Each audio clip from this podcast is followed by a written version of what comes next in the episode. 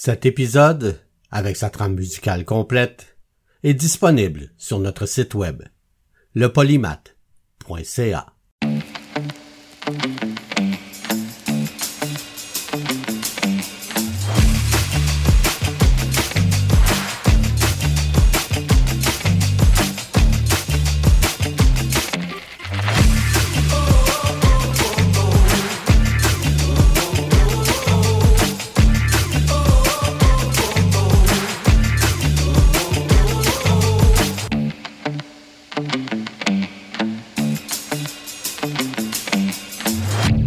Le polymath avec Bruno Laberge.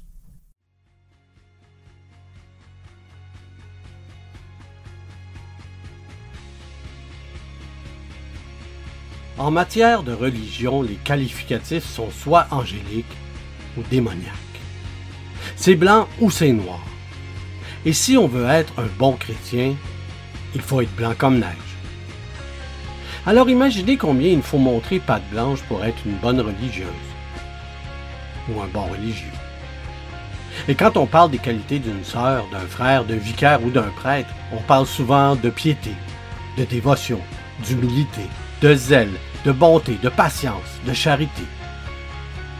Mais qu'arrive-t-il quand on est une sœur, un frère, un vicaire et un prêtre et qu'on ne veut pas rentrer dans le moule? Qu'on ne veut pas faire comme tout le monde?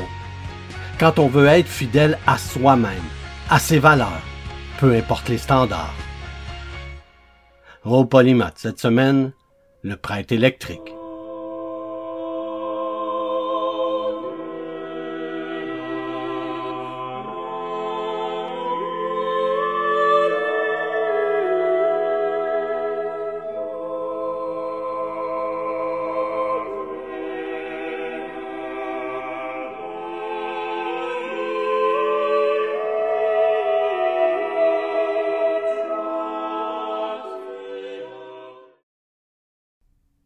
Joseph Eugène Choquette, né en avril 1858 à Saint-Mathias de Rouville, au Québec. Ses parents sont Joseph-Édouard Choquette et Virginie Foisy. Choquette fait ses études théologiques au séminaire de Saint-Hyacinthe. Il est ordonné prêtre le 4 décembre 1881 à Farnham et devient professeur au collège de Sorel avant de devenir vicaire à la cathédrale de Sherbrooke, puis curé à Compton en 1883. Ses responsabilités paroissiales lui laissent du loisir, alors il se livre à la pratique d'expériences et d'amusements physiques dont il a la passion depuis son enfance. Il se distingue vite comme étant un curé plutôt original. C'est donc à Compton que M. Choquette tente une première expérience publique. Il invite toute la population à assister à un grand concert de piano. Il désire être agréable pour ses paroissiens et jouer du piano pour eux. Quoi de plus normal pour un curé que de donner un concert? À l'heure fixée, M. Choquette, le dos tourné à l'assistance, commence à tirer de son piano des harmonies du plus bel effet. Les paroissiens sont surpris et impressionnés et trouvent que leur curé est un grand musicien. Tout va bien et le spectacle continue jusqu'à ce qu'une dame anglaise, fascinée par le jeu impeccable du curé, s'approche de la balustrade et aperçoive l'instrument. Ah. That's a machine. s'écrie-t-elle. Et indignée, elle sort aussitôt de l'église, et elle est suivie d'une grande partie de l'assistance. Le curé avait acheté un piano mécanique, une nouveauté inconnue des citoyens. Ceux-ci avaient cru un instant que le curé était bel et bien un grand pianiste. Enfin, vous vous rappelez au temps du, du guignol, de la dentelle, on se saoulait le dedans de pathétique. C'était la belle époque du piano nostalgique.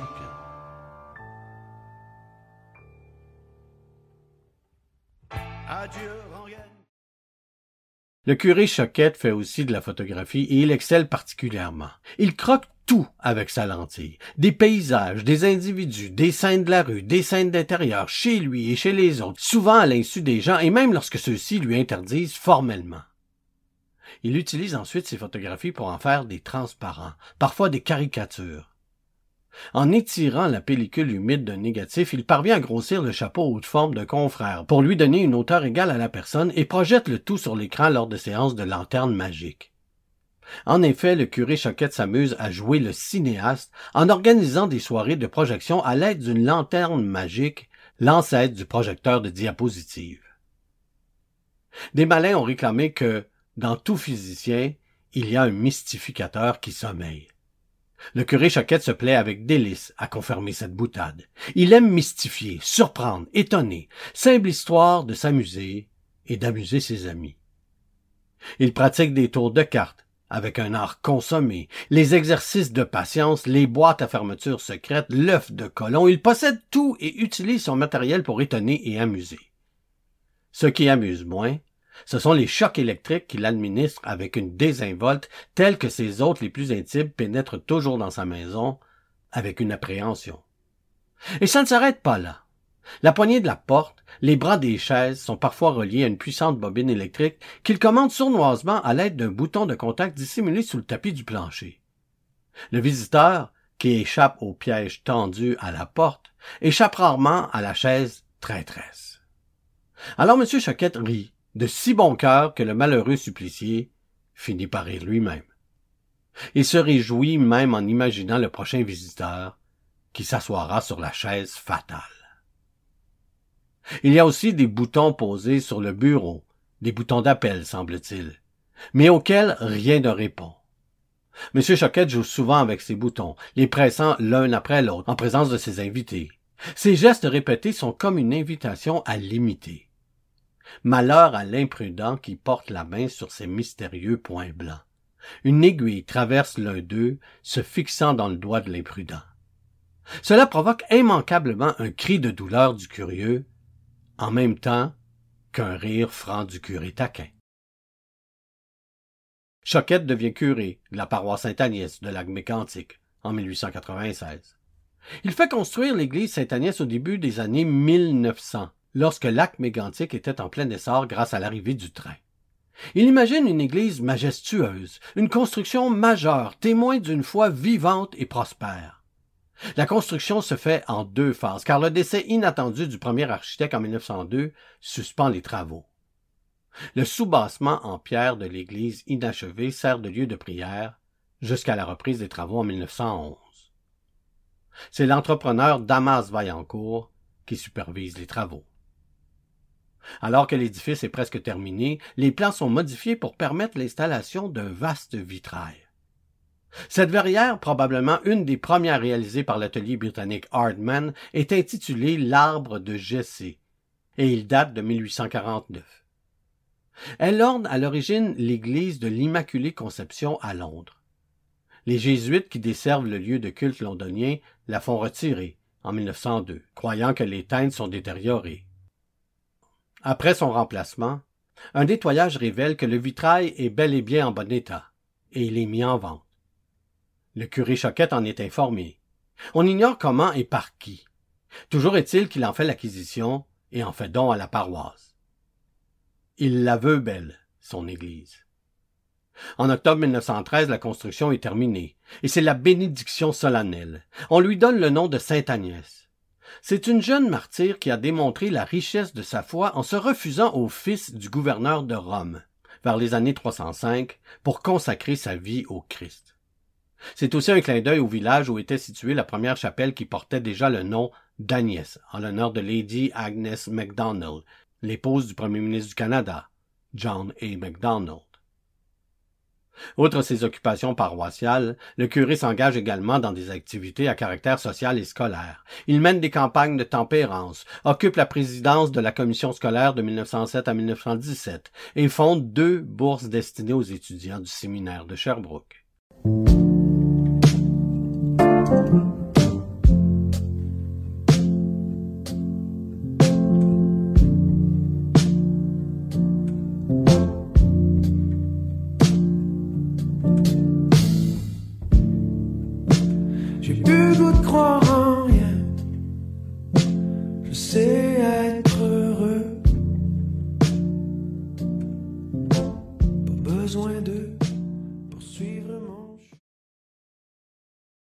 Le curé Choquette est également connu à Montréal et à Québec, dans le clergé et chez les laïcs, chez les Anglais aussi bien que chez ses compatriotes, comme étant le scientiste amateur le plus universel et le plus expert.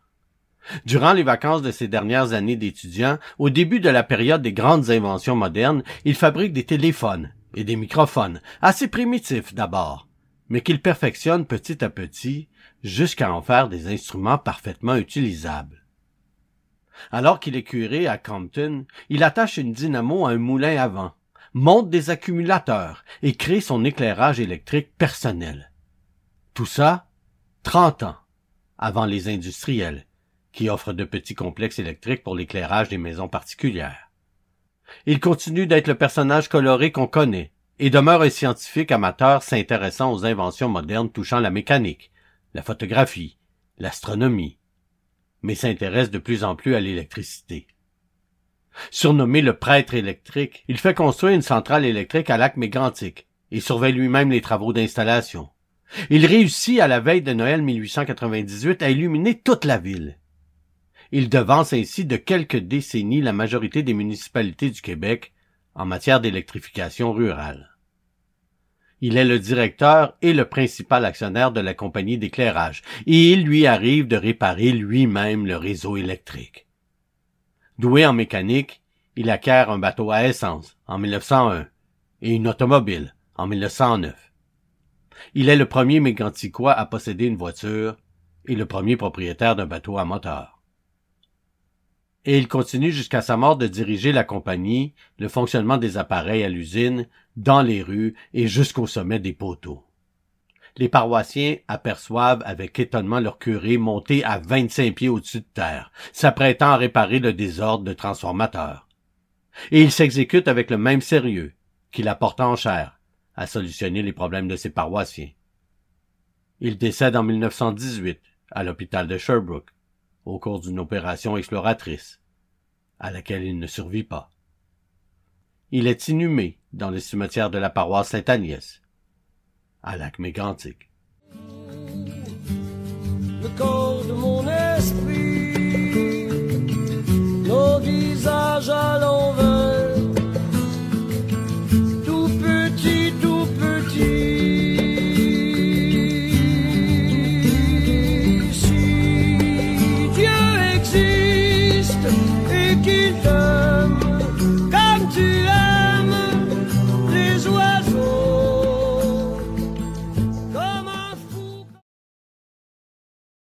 Le curé Choquette a été un personnage éminent, tant par ses qualités personnelles que par sa conduite en général.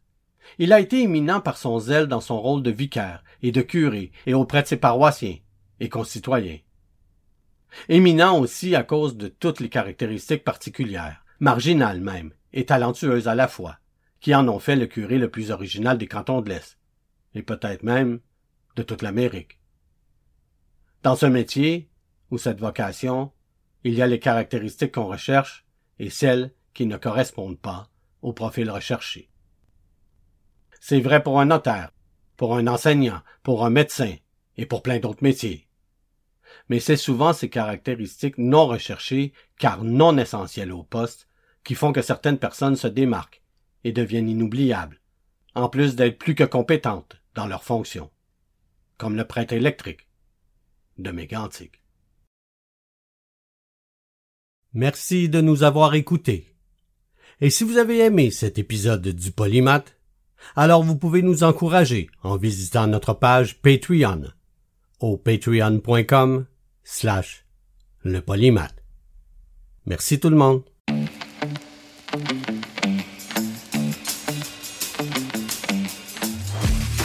Vous pouvez nous écouter en direct le dimanche 11h au 88.3 FM dans la région de Québec ou au ckiafm.org.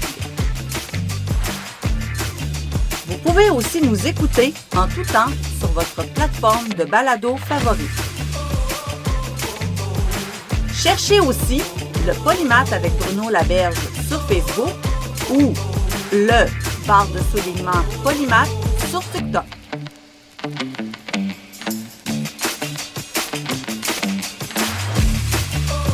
Notre page web lepolymath.ca.